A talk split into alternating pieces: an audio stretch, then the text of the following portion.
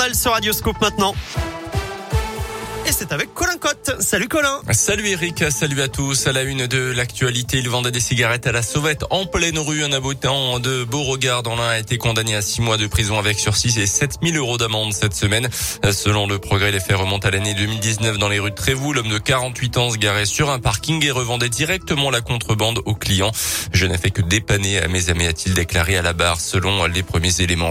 Grosse frayeur hier midi dans l'un, un avion de tourisme a connu un atterrissage mouvementé. L'appareil a dépassé c'est la fin de la piste de l'aérodrome de Pérouge. Il a terminé sa course sur un chemin agricole. Finalement, le pilote et sa passagère n'ont pas été blessés dans le choc, mais une enquête a été ouverte par la gendarmerie du transport aérien. Deux tiers des soignants suspendus faute de passe sanitaire sont désormais vaccinés contre le Covid. C'est ce qu'a annoncé hier Olivier Véran, le ministre de la Santé. Des soignants qui sont donc retournés au travail. Une obligation vaccinale qui touche 2 700 000 travailleurs dans le pays. À noter justement que trois agents hospitaliers sans passe sanitaire peuvent donc réintégrer leur poste à partir d'aujourd'hui dans des CHU de la Loire. Ils avaient été suspendus, mais la justice a estimé que les cuisines centrales où ils travaillent ne font pas partie à part entière des locaux de l'hôpital. Le tribunal de Lyon a donc levé leur suspension hier. Dans le reste de l'actualité, ils avaient pourtant l'habitude de les fréquenter, mais près de deux Français sur cinq ne sont pas retournés dans un lieu culturel depuis leur réouverture cet été.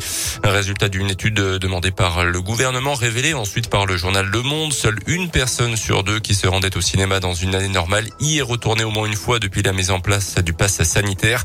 40% seulement dans un musée, 27% pour un concert et 25% en ce qui concerne une pièce de théâtre.